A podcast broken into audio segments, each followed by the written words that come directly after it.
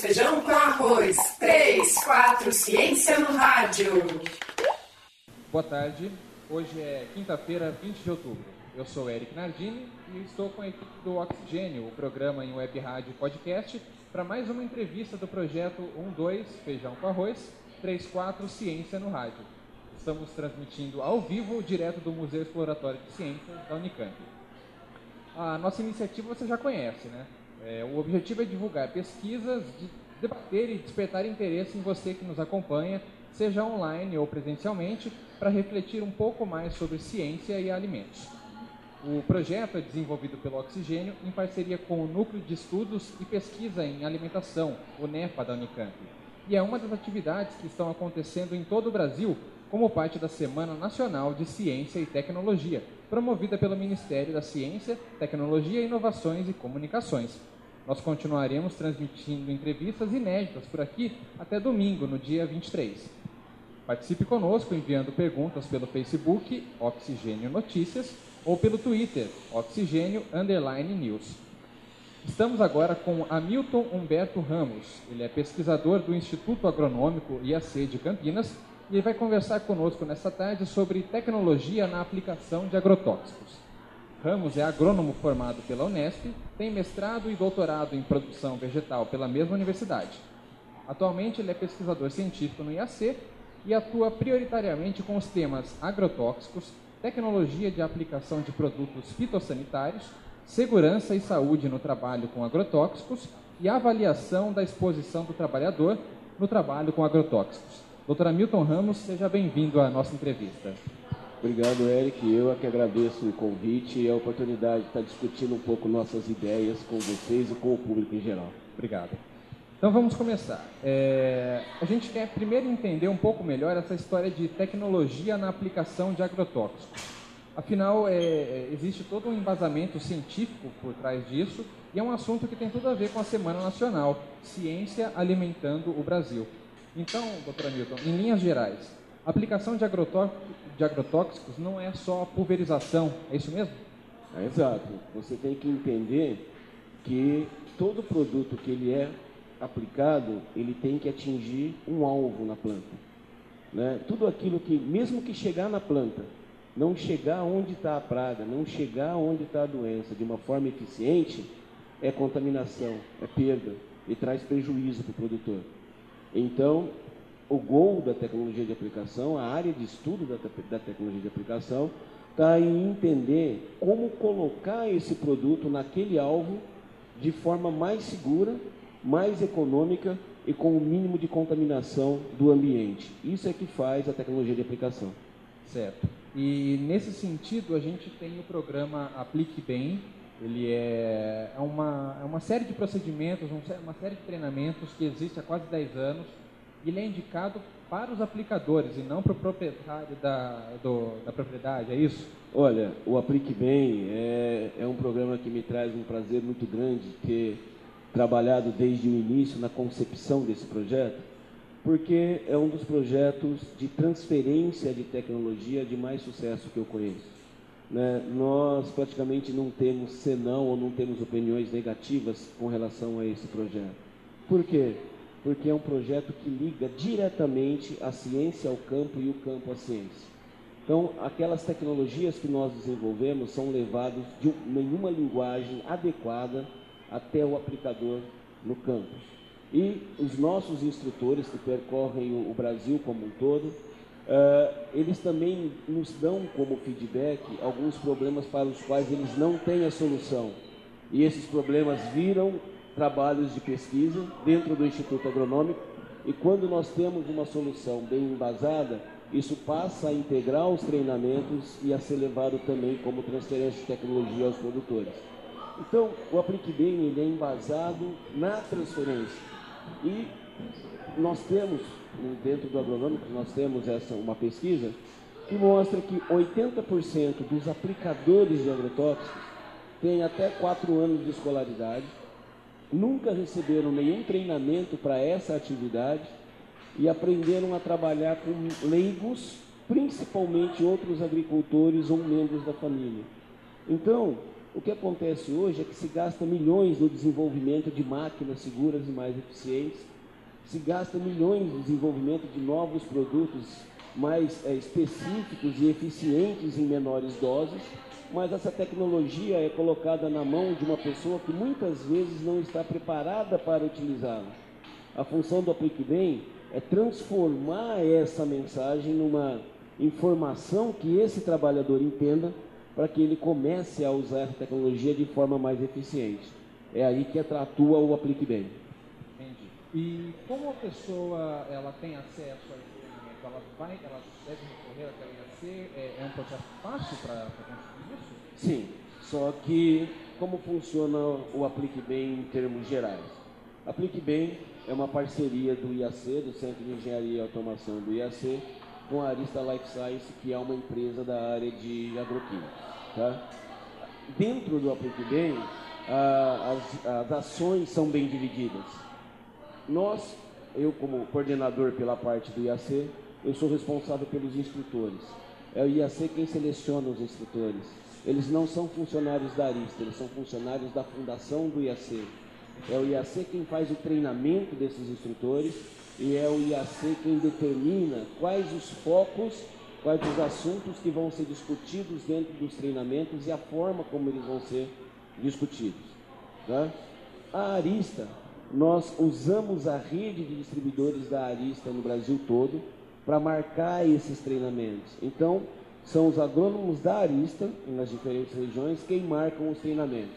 Uma vez marcado, o instrutor que nós temos um, um, um, uma caminhonete que nós chamamos de Tecmóvel, que nada mais é do que um carro totalmente equipado para fazer esse treinamento, para que esse treinamento possa ser feito na área de trabalho desse aplicador, com o equipamento que ele está acostumado a trabalhar, na cultura que ele está acostumado a trabalhar, justamente para aumentar a capacidade de absorção da informação. O Aplique Bem, então, se desloca até a região e faz essa ação com os produtores.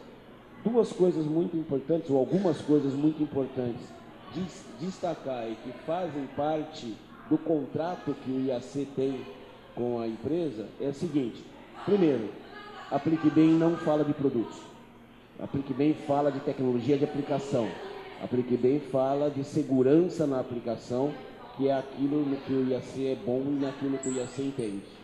Tá? Nós não conhecemos de produto, se você perguntar que produto é bom para lagarta, eu vou te recomendar vitamina, porque vai ficar forte, sarada, bonita. Não é nossa praia. Diz para mim o equipamento que você tem, qual o produto que você quer utilizar e as características desse produto, e nós ensinamos a você a como fazer a aplicação mais eficaz daquele produto. Tá? Segundo, mesmo dentro da Arista, Aplique Bem não está ligado à área comercial. A área Aplique Bem é um programa da área de segurança. Então, o aplicador, para fazer o Aplique Bem, não precisa comprar um litro de produto arista. Basta ele entrar em contato com uma revenda, com o representante arista da região e saber quando que o Aplique Bem vai estar na região dele e ele tem o direito de fazer o treinamento. Último, o Aplique Bem ele é totalmente sem custo para o produtor os treinamentos são de 8 horas, dividido em 4 horas teóricas e 4 horas práticas, e até o almoço das pessoas é por conta do projeto. O trabalhador não tem qualquer custo para ser instruído e para ganhar experiência. Certo. Bom, essa questão do, do Bem é interessante porque o Brasil ele é um dos países que mais consomem é, agrotóxicos. Isso há cerca de 10 anos a gente segue no topo da, da pirâmide de consumo aproximadamente 850 milhões de litros. É, Para a gente isso é um número bastante expressivo. Né? É, e segundo o Instituto Nacional do Câncer, INCA, é, os consumidores, apenas consumindo produtos de origem é, de produção agrícola, acabam ingerindo anualmente algo em torno de 5 litros de, de defensivos por tabela. Isso é uma coisa que, que nos chama muita atenção. Senhor pode comentar um pouco a respeito?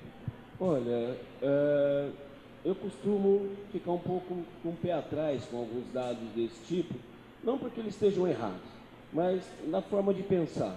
Então vamos pensar primeiro a quantidade total de agrotóxicos consumidas no Brasil e o fato do Brasil ser é, o maior consumidor. É lógico que isso aconteça. Por quê? No Brasil nós temos um clima tropical e provavelmente o Brasil é o único país do mundo que consegue, consegue fazer até três safras dentro do mesmo ano. Então, uma pequena área plantada, ela tem um uso muito intensivo de agricultura. E é isso que torna o Brasil e que fez a mudança do Brasil nesses últimos anos, fazendo com que ele saísse lá na década de 80 de um país importador de alimentos para um país exportador de alimentos e de uma importância que tem o Brasil hoje e essa exportação tão importante para nós hoje dentro da nossa balança comercial. Então, esse foi o grande salto, não foi ampliação de área. Se você analisar quanto cresceu a nossa área e quanto cresceu a nossa produção, você vai ver que o, no, o grande salto se deu na produtividade e não no aumento de área. Então, é óbvio, se o Brasil planta com essa intensidade, que ele esteja lá entre os maiores consumidores desses produtos. Agora, se você analisar o consumo do, do produto por hectare plantado, você vai ver que o Brasil não é o maior consumidor. Pelo contrário, o Brasil está longe de ser o maior consumidor. Hoje, o consumo total no Brasil deve estar girando em torno de 4 quilos a 4,5 kg de ingrediente ativo por hectare. Tá? Então, se você pegar esse dado do INCA, é como se uma, cada pessoa tivesse consumindo todo o agrotóxico aplicado em um hectare de área ao longo do ano. Então, eu não sei de onde veio esse dado, não sei qual é a base técnica desse dado, mas a mim, como pesquisador, parece excessivo. E se você pegar 4 quilos, 4 quilos e meio, o Brasil vai ser o sexto ou sétimo país no mundo em consumo de agrotóxicos por área.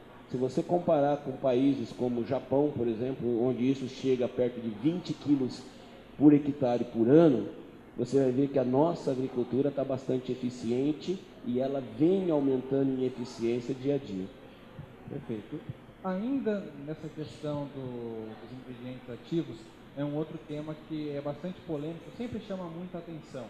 É, tem pesquisas que mostram que maior parte, cerca de 22 ingredientes ativos utilizados comercializados no Brasil são proibidos na Europa ou nos Estados Unidos.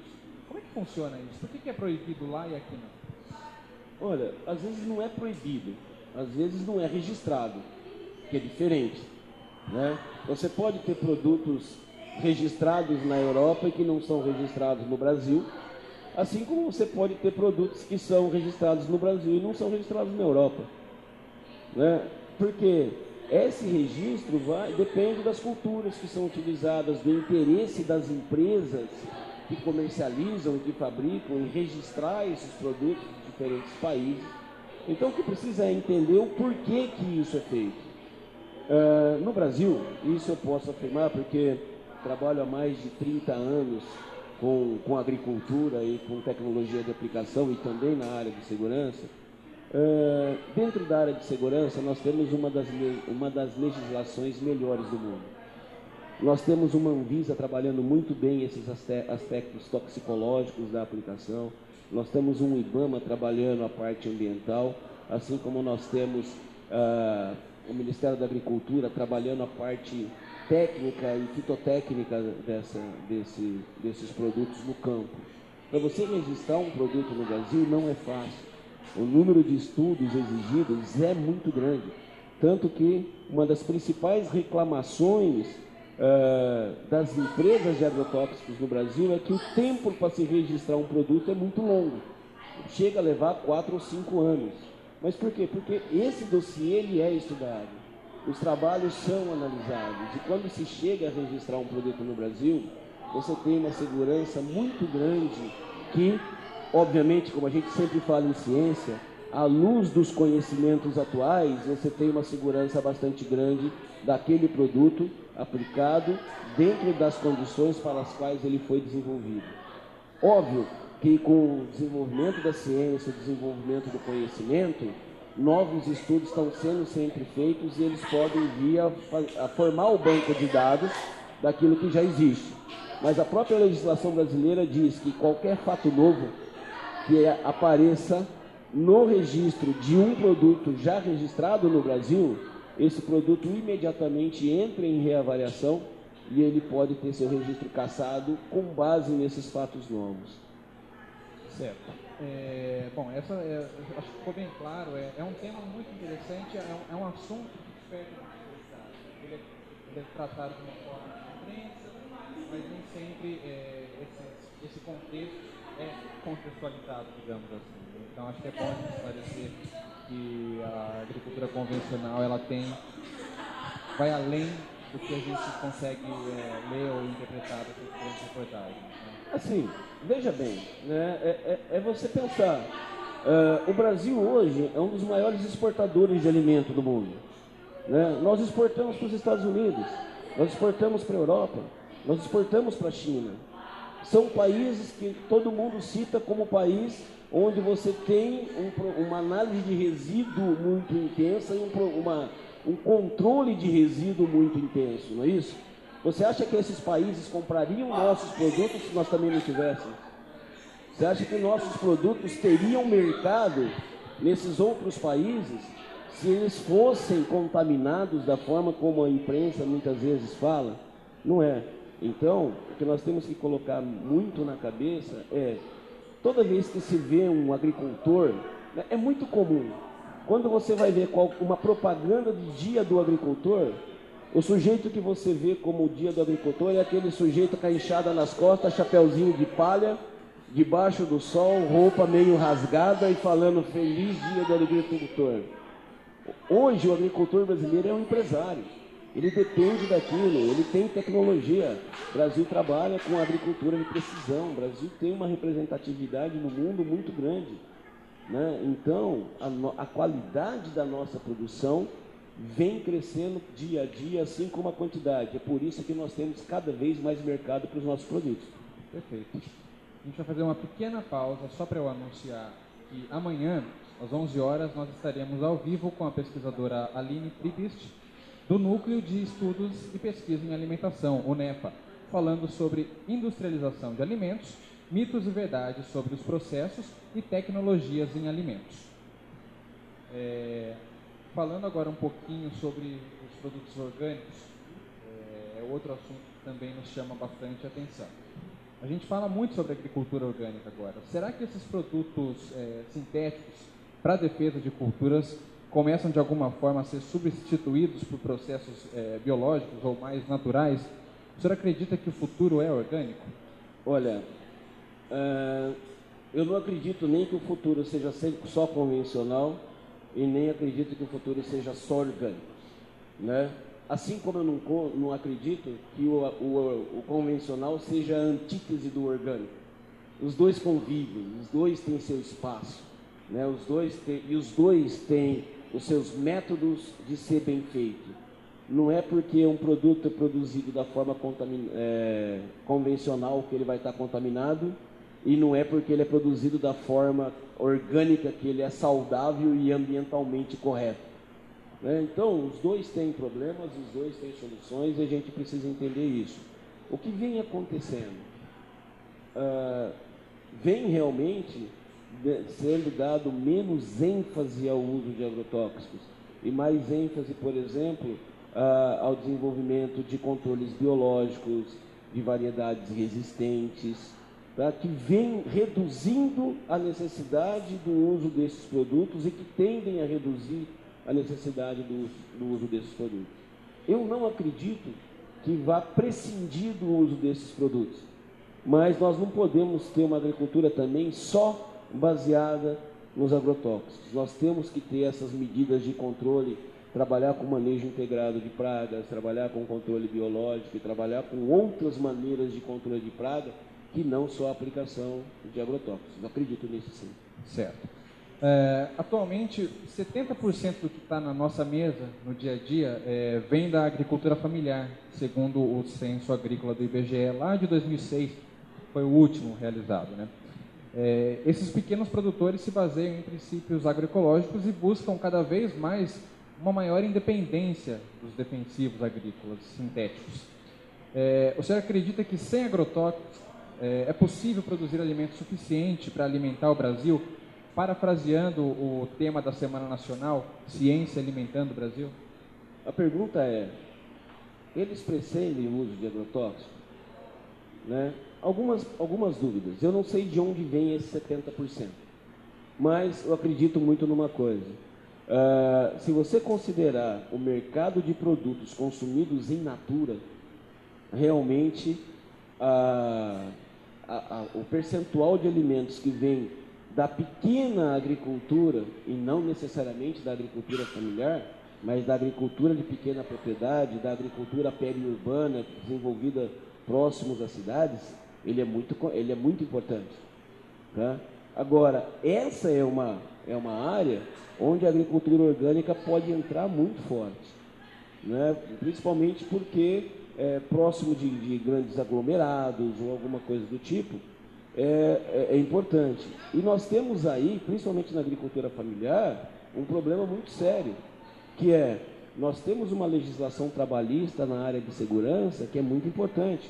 Hoje, também na área trabalhista, o Brasil, depois da NR 31, né, o Brasil é, é, é referência dentro dessa área também no mundo. Só que as leis do Ministério do Trabalho não se aplicam à agricultura orgânica, porque não, não, não se aplicam à agricultura familiar, porque não existe relação de trabalho. Então, esses agricultores não se beneficiam dessa lei. E quando eles usam agrotóxicos, mesmo quando eles, por, por eles também terem baixa instrução, como normalmente eles trabalham com equipamentos de menor porte, tipo pulverizadores costais, tipo semi-estacionários, o nível de exposição desses agricultores é muito grande. Para você ter ideia, nos trabalhos que nós temos no IAC, é, pode, essa exposição do aplicador, nesse tipo de agricultura, pode representar até cerca de 3 litros de calda agrotóxica chegando no corpo do trabalhador por hora de trabalho. Isso faz com que os equipamentos de proteção que nós temos não sejam eficientes, porque eles molham e eles contaminam o trabalhador. Só que esses trabalhadores, principalmente, têm um nível de conhecimento muito baixo. Eles precisam de um nível de conhecimento maior também. Nós temos trabalhado dentro do IAC muito nisso. E para você ter ideia do que é um possível resultado, só trabalhando tecnologia de aplicação, só trabalhando medidas coletivas de proteção, tipo, olha, como você muda seu método de trabalho para você se expor menos, acessórios que você pode agregar ao seu pulverizador para reduzir exposição e para melhorar a qualidade do agrotóxico chegando na cultura, nós temos conseguido resultados que variam de 30% a 70% de redução na necessidade do agrotóxico utilizado por safra, sem que isso comprometa a qualidade do produto produzido.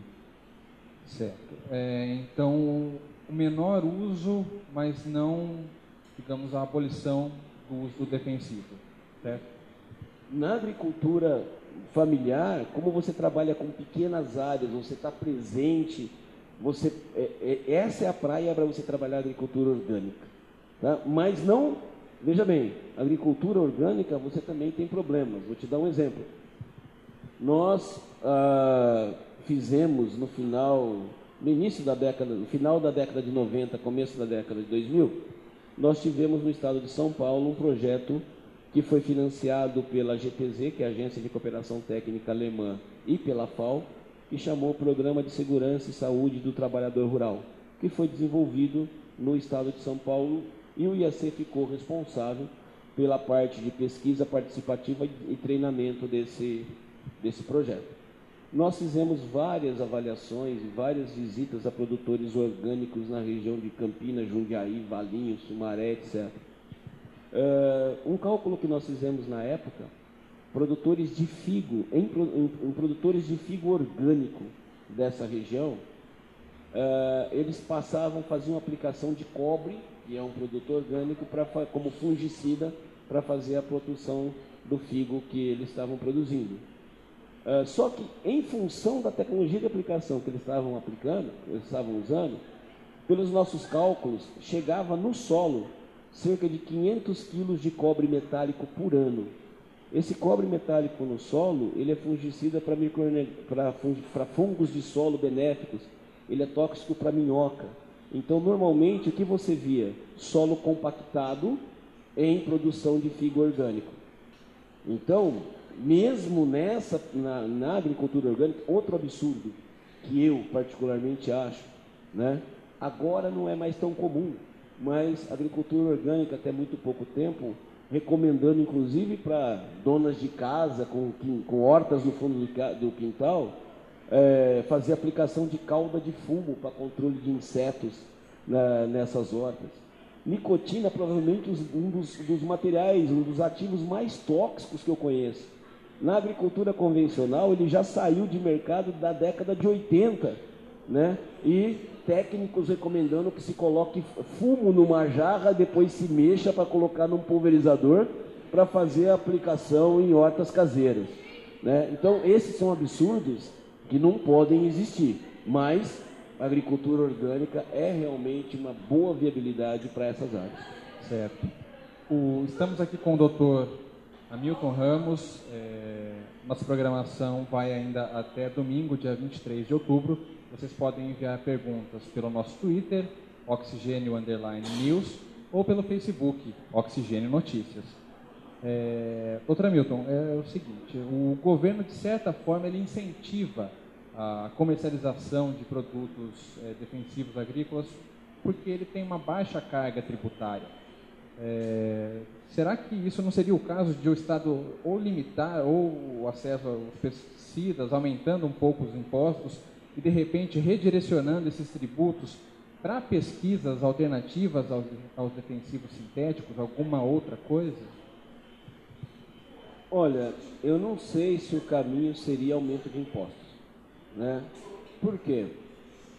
Uh, nós temos que entender a cadeia. A grande agricultura nossa hoje é a agricultura comercial. Então vamos, vamos voltar um pouco a entender esse consumo que nós estávamos falando agora e por que que eu te disse que o convencional não compete com o orgânico e vice-versa. Se nós pegarmos só três culturas, soja, milho e algodão, essas três culturas, elas são responsáveis por praticamente 75% de todo agrotóxico consumido no Brasil hoje. Se você colocar aí café, é, cana e citros, isso vai para mais de 95% de todo agrotóxico consumido no Brasil.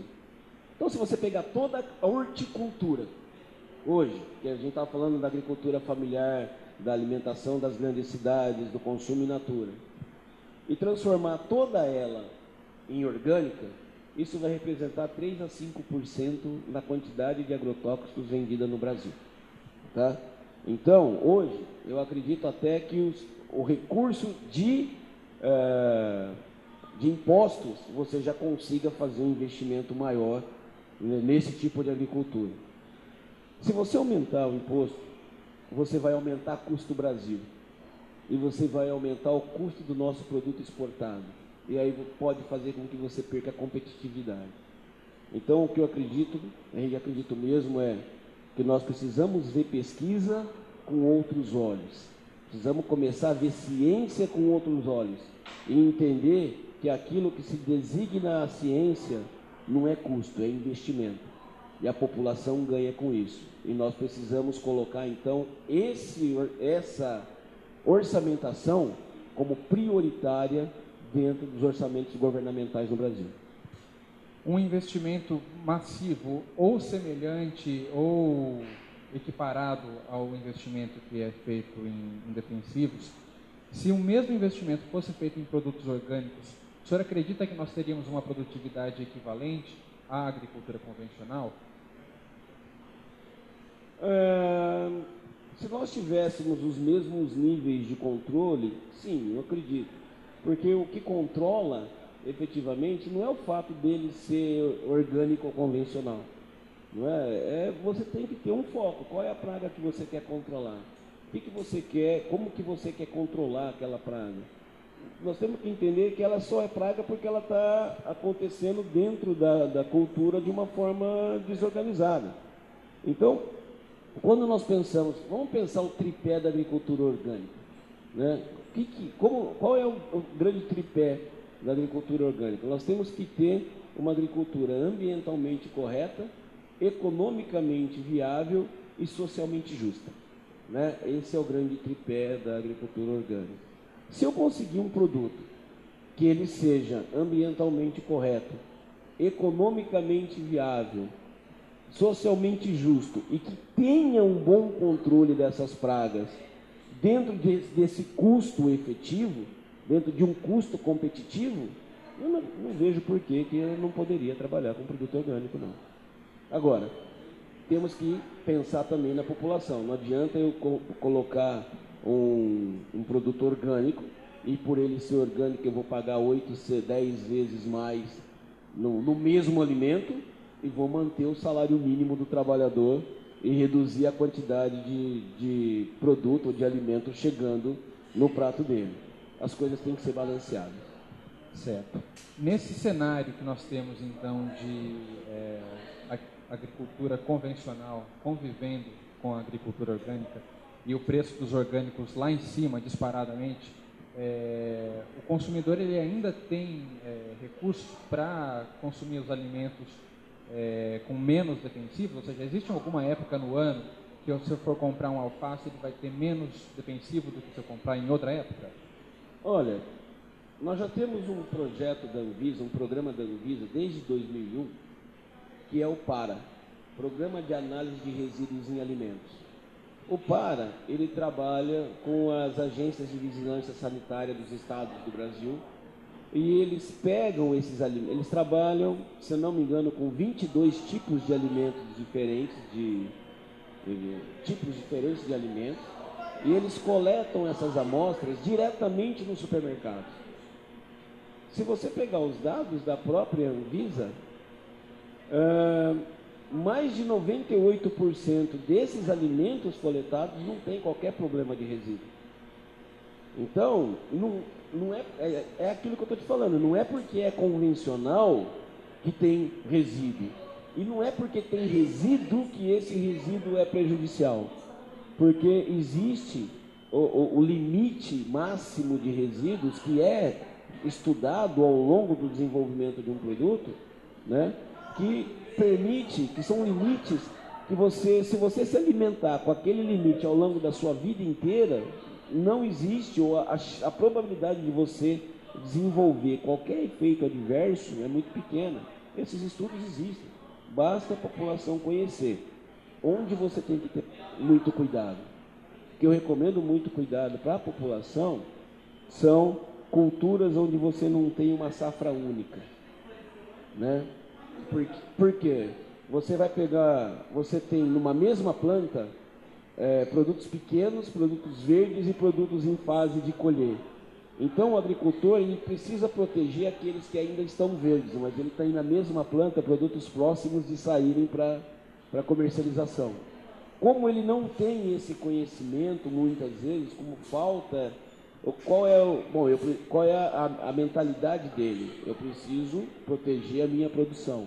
Para proteger aquele mais verde, ele colhe o mais maduro antes do período de carência. Que é isso? É o período entre a aplicação, que deve existir, entre a aplicação e o controle. Se você tiver formas de garantir que os produtos que foram aplicados, que a colheita foi feita depois do período de carência, a chance de você ter resíduos tóxicos vai ser muito pequena. Esses resíduos são aqueles resíduos é, particulados, é, os visíveis, mesmo quando a gente fala resíduo é de uma forma geral, tanto os visíveis quanto os não visíveis? Não, se é resíduo, você não consegue ver, vamos dizer. Você só vai ver resíduo se você fizer uma análise específica para identificar se existe aquele resíduo naquele material ou não. O consumidor em si não consegue ver resíduo. Mas existem hoje a análise de resíduos já está se tornando muito comum no mercado brasileiro. Existem algumas grandes redes de supermercado, por exemplo, que já têm a análise de resíduo de uma forma constante na cadeia de, de compra deles para analisar a qualidade da, dos produtos que estão entrando nessas redes de supermercado. Então, hoje, o que o, o, que o, o consumidor tem que buscar é alimento saudável. E alimento saudável não é necessariamente um produto sem resíduo, seja ele sem resíduo orgânico ou sem resíduo convencional. É, existem muitos produtos que é, eles têm aquelas listas, ah, esse daqui contém mais agrotóxico, esse contém menos agrotóxico, por exemplo, o pimentão é um caso emblemático, sempre falam muito dele. É, existem então alimentos de fato que exigem um maior número, uma maior aplicação de agrotóxicos, é isso mesmo? Não é maior, o, o problema é um pouco mais, mais complicado que isso. Então, vamos lá. Uh, Existem algumas culturas, como algumas, algum, alguns vegetais, onde você tem um baixo número de produtos registrados para ele. Então, é, e os registros no Brasil são feitos sob o interesse das empresas que vão vender e para culturas específicas. Então, por exemplo, duas empresas podem ter dois produtos com o mesmo ativo, exatamente iguais, só que um é registrado para pimentão, o outro produto não é porque o registro é feito pelo produto comercial e não pelo ativo. Você tem duas culturas que em tudo são muito similares, mas esse produto é recomendado para uma cultura e não é recomendado para outra. Isso faz com que alguns produtores, quando você tem uh, essas culturas com uma baixa quantidade de produtos registrados, que dá uma baixa capacidade de ele selecionar, você vai encontrar resíduo né, de produto não permitido. Não quer dizer absolutamente que aquele resíduo seja tóxico. Quer dizer que ele não é permitido para a cultura, mas ele pode ter uma cultura do lado para o qual ele, ele é na mesma quantidade e ele não, não vai causar problema nenhum. Outra coisa é que esse nível de resíduo ele é, é relativo e ele é calculado com base na, na cesta básica do brasileiro. Então, um exemplo prático. O consumo de batata no Brasil é totalmente diferente do consumo de batata na Holanda, por exemplo. Tá? Na Holanda se consome muito mais batata por habitante do que se consome no Brasil. Como se espera que ao longo do ano lá eles consumam muito mais batata, o nível de resíduo na Holanda para batata de um mesmo produto vai ser muito menor do que ele é no Brasil. Então, isso precisa ser levado para a população para ela entender realmente. Resíduo é problema? Resíduo de produto permitido acima do máximo, ele pode te dar algum problema. Mas, vamos supor, se você vai pegar e tiver que comer 5 kg de pimentão para ele te fazer algum, algum efeito, um efeito adverso à sua saúde, quanto tempo você vai levar para comer 5 kg de pimentão? Então, se você tiver esse hábito regular, ele pode vir a ser problema. Tá? Então, varia, os níveis de resíduo variam por causa disso. Certo. É, atualmente, se a gente tivesse a oportunidade de comprar, adquirir somente produtos orgânicos, é, nós enquanto consumidores, seria essa a melhor escolha? Eu diria que você deve buscar produtos certificados produtos que tenham certificação de origem.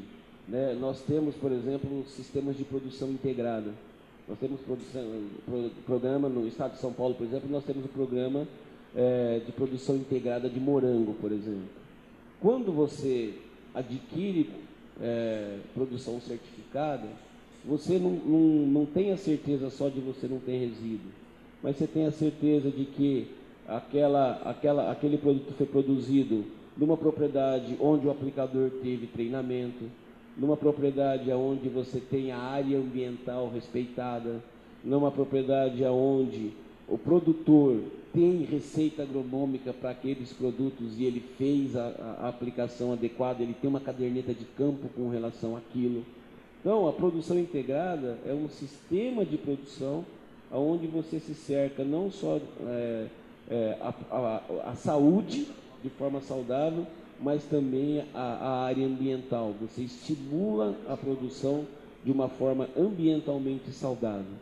A partir do momento que o, que o consumidor começar a buscar alimentos certificados, uma certificação orgânica, uma certificação de uma produção integrada, eu acredito que nós começamos a melhorar a qualidade da produção, a qualidade ambiental e a saúde do brasileiro.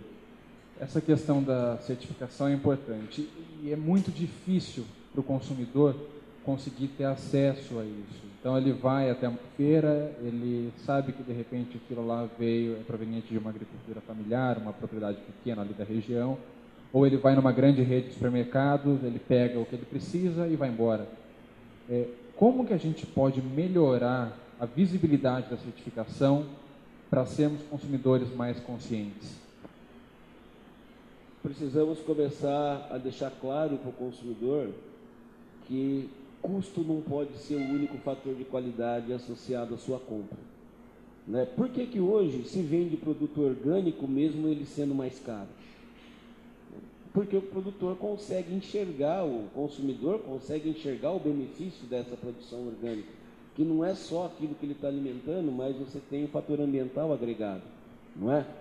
A, a produção integrada, a mesma coisa. Óbvio que você não vai vender pelo dobro, o triplo, mas fazer é, algumas coisas do tipo assim, olha, o, o produto de produção integrada custa 5% mais. Beleza, eu vou pagar os 5% a mais, eu levo da produção integrada e o outro começa a ficar na banca da feira. Aquele que está ficando vai buscar a certificação, porque senão ele vai começar a não vender o produto dele. E a partir do momento que o produtor começa, que o consumidor começar a exigir, o produtor vai fazer única e exclusivamente é produzir aquilo que o consumidor quer. Aí nós começamos a mudar o sistema. Ou seja, então o consumidor ele aceita pagar um preço superior porque ele vê valor agregado naquele morango, naquela, seja lá o que for. É, ele sabe que determinado produto não está é, prejudicando o meio ambiente e ao mesmo tempo é, fazendo bem para a sua saúde. É isso, né? Exatamente isso. Né? Óbvio, e nós temos que pesar os dois lados, do economicamente viável. Se eu quiser vender um produto pelo dobro do preço, provavelmente eu vou ter uma baixa aceitação. Mas desde que essa margem seja maior, mas estudada, dentro de uma proporção que o consumidor consiga assumir, sem que isso represente um ônus significativo no seu orçamento familiar, é aí que a gente começa a mudar a visão. Certo ainda dentro do, do assunto de impacto no meio ambiente, é, é correto a gente afirmar que um produto é, de origem orgânica, ou seja, produzido de acordo com as normas orgânicas, ele fere menos o solo do que um produto cultivado a partir de defensivos? Desde que ele siga, que ele tenha uma certificação, que ele siga as regras da produção orgânica, pode ser. Mas Acabei de te dar um exemplo agora há pouco. Um produtor orgânico que joga no solo 500 quilos de cobre metálico por ano, inviabilizando esse solo, compactando esse solo, ele está trazendo um benefício ao ambiente na área onde ele está fazendo a produção orgânica?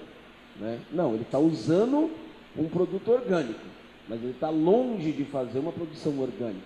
São coisas distintas. A mesma coisa um produtor convencional. Não é porque ele é um, um produtor convencional que ele é um poluidor do ambiente. Tá?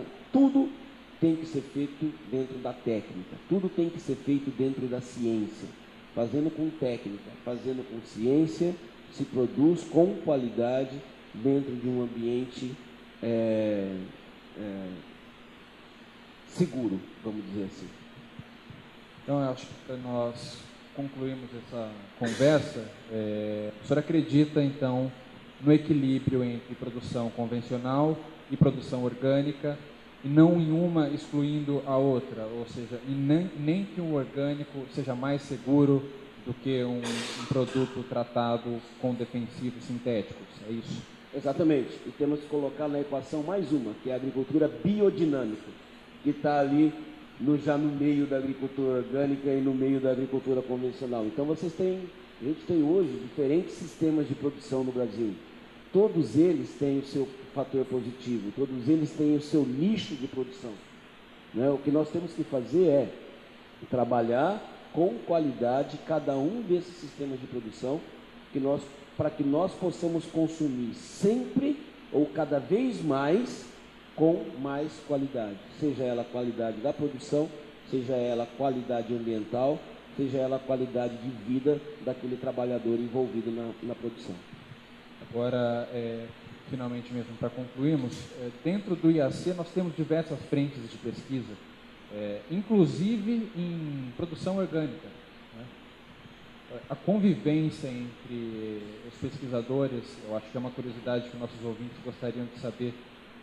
É harmônica, é simples, como funciona? Pelo menos comigo, problema nenhum. Tenho muito trabalho com aqueles que trabalham com produção orgânica, tenho muito trabalho com aqueles que trabalham com produção convencional, tecnologia de aplicação e segurança permeiam bem em qualquer um desses, desses sistemas de produção. Tenho um, um grande amigo no Centro de Engenharia e Automação, o Afonso Peixe, que ele tem uma veia ambiental muito forte, ele gosta dessa área de ambiental, gosta dessa área de produção orgânica nós temos uma amizade de anos, alguns trabalhos lá dentro do centro de parceria e trabalhamos muito bem junto, assim como trabalho com algumas empresas dentro da convencional. Não há problema de convivência entre, as, as, as, né, entre os sistemas de produção. O que nós precisamos é terminar com essa história de ou é convencional ou é orgânico. Não. Existe espaço para todo mundo. E o importante é que, qualquer que seja o sistema de produção escolhido, para que ele seja bem feito, tanto para o bem do ambiente quanto da população. Perfeito. Doutor Hamilton Humberto Ramos, pesquisador do Instituto Agronômico IAC de Campinas, agradecemos a sua participação no projeto 12 Feijão com Arroz, 34 Ciência no Prato, por esclarecer questões tão importantes sobre um tema que desperta interesse de muita gente, essas informações, elas ajudam a população a fazer um consumo cada vez mais consciente. Muito obrigado por compartilhar seu conhecimento conosco. Eu é que agradeço, estamos sempre à, à disposição. Digo sempre que eu sou um pesquisador que eu não tenho que trabalhar, porque há mais de 30 anos eu faço o que eu gosto. Então estou sempre à disposição, se puder ser útil em outras, em outras situações, por favor, contem conosco. Muito obrigado. E nós voltamos ao vivo amanhã, às 11 horas, com a pesquisadora Aline Tribist, do Núcleo de Estudos e Pesquisas em Alimentação, o NEPA, falando sobre industrialização de alimentos, mitos e verdades sobre os processos e tecnologias em alimentos. Às 16 horas, você acompanha a entrevista com a pesquisadora Márcia Tait, do Departamento de Política Científica e Tecnológica da Unicamp, falando com a gente sobre o papel das mulheres na produção de alimentos. E quem quiser saber de outras atividades da Semana Nacional de Ciência e Tecnologia, que estão ocorrendo aqui em Campinas, e aqui no Museu Exploratório de Ciências, no Museu Dinâmico de Ciências, no Planetário e no Instituto de Física, pode se informar no site www.snct2016unicamp.com/semana. Poxa vida, chegou uma pergunta.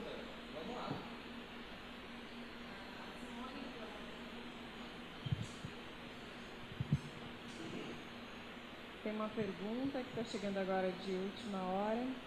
Se eu fizer uma horta em casa, como posso afastar os insetos?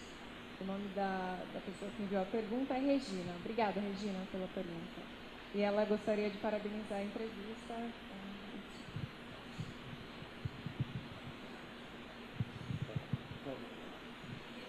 Regina, uh, tem várias formas de você afastar se não for uma horta muito grande, o, o melhor de você fazer é retirar esses insetos manualmente. Com uma luva de algodão ou alguma coisa, né, as hortas não costumam ser muito grandes, você pode tirar eles com é, uma, uma luva.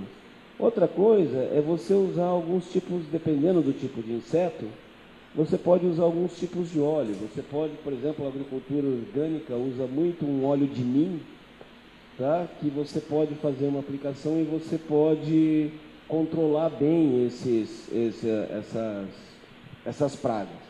Não é recomendado na agricultura de, de grande escala, mas em casa você pode trabalhar bem. Existem alguns, é, para cochonilhas, por exemplo, que tem uma carapaça cerosa, você pode trabalhar com um detergente neutro, por exemplo, que ele ajuda a derreter essa, essa camada de, de cera e você vai fazer um bom controle dessas, dessas cochonilhas. Então, dependendo do, do, do que você quiser, existem alguns produtos que você pode trabalhar. Mas, por favor, não trabalhe com calda de fumo. Esse produto é extremamente tóxico e pode ser extremamente prejudicial à sua saúde.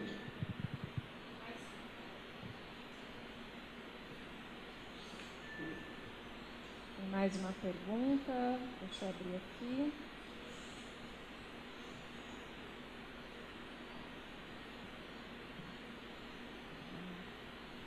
Uma coisa comum, uma pergunta, essa pergunta aqui foi enviada pela Simone Paloni. É, uma coisa comum que acontece na área de ciência e tecnologia é o desenvolvimento de inovações a partir de legislações que proíbem o uso de um certo produto ou técnica de produção. Como isso tem ocorrido em relação ao controle de pragas?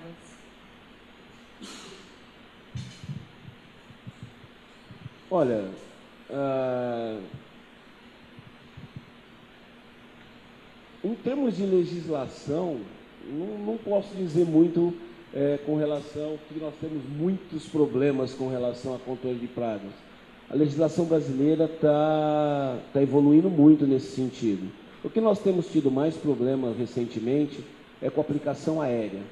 Tá? A aplicação aérea tem dado muita discussão, tem, alguns estados têm proibido alguns produtos, tem proibido a aplicação aérea. Então, a aplicação aérea é um tipo de aplicação que está em pauta, que está em bastante discussão, também muito em, em, função de desconhecimento, mais do que eh, de problemas efetivamente eh, que ocorrem. Mas dentro dessa área, a legislação tem evoluído bem. Nós temos agora, por exemplo, terminando hoje, por exemplo, uma consulta pública da Anvisa sobre modificações a serem feitas em rótulos e bulas de produtos agrotóxicos para melhorar a qualidade da informação fornecida ao, ao produtor. Né? Então, isso já vem sendo discutido desde 2011 ou 2012. Essa legislação, essa mudança de legislação, ela vem acontecendo e agora é a terceira vez que ela vem para uma consulta pública para ouvir a opinião para poder então fechar essa legislação. Então, dentro de área de agrotóxicos, isso é comum acontecer. Né? Essas discussões elas existem entre o, o setor regulador, o setor regulado, tanto na área de aplicação, quanto na área de segurança, quanto é, é, em outras áreas inerentes a isso. Então, com a legislação, efetivamente nós não temos muito problemas, vamos dizer, a não ser mais recentemente a aplicação aérea que tem causado maiores discussões. Então, agora concluímos o programa. Estivemos aqui com o doutor Hamilton Humberto Ramos, pesquisador do Instituto Agronômico de Campinas, falando sobre tecnologia na aplicação de agrotóxicos. O programa 12 Feijão com Arroz 34 Ciência no Prato volta amanhã às 11 da manhã com a pesquisadora Aline Tribiste, do Núcleo de Estudos e Pesquisa em Alimentação. Muito obrigado a todos e uma boa tarde. Obrigado, doutor Hamilton. Obrigado a vocês. Até uma próxima oportunidade. Obrigado a todos que estiveram nos ouvindo. Até logo. Semana Nacional de Ciência e Tecnologia. A Ciência Alimentando o Brasil. Realização Labjor, NEPA e Web Rádio Unicamp. Apoio. Um, dois, feijão com arroz. Três, quatro, ciência no rádio.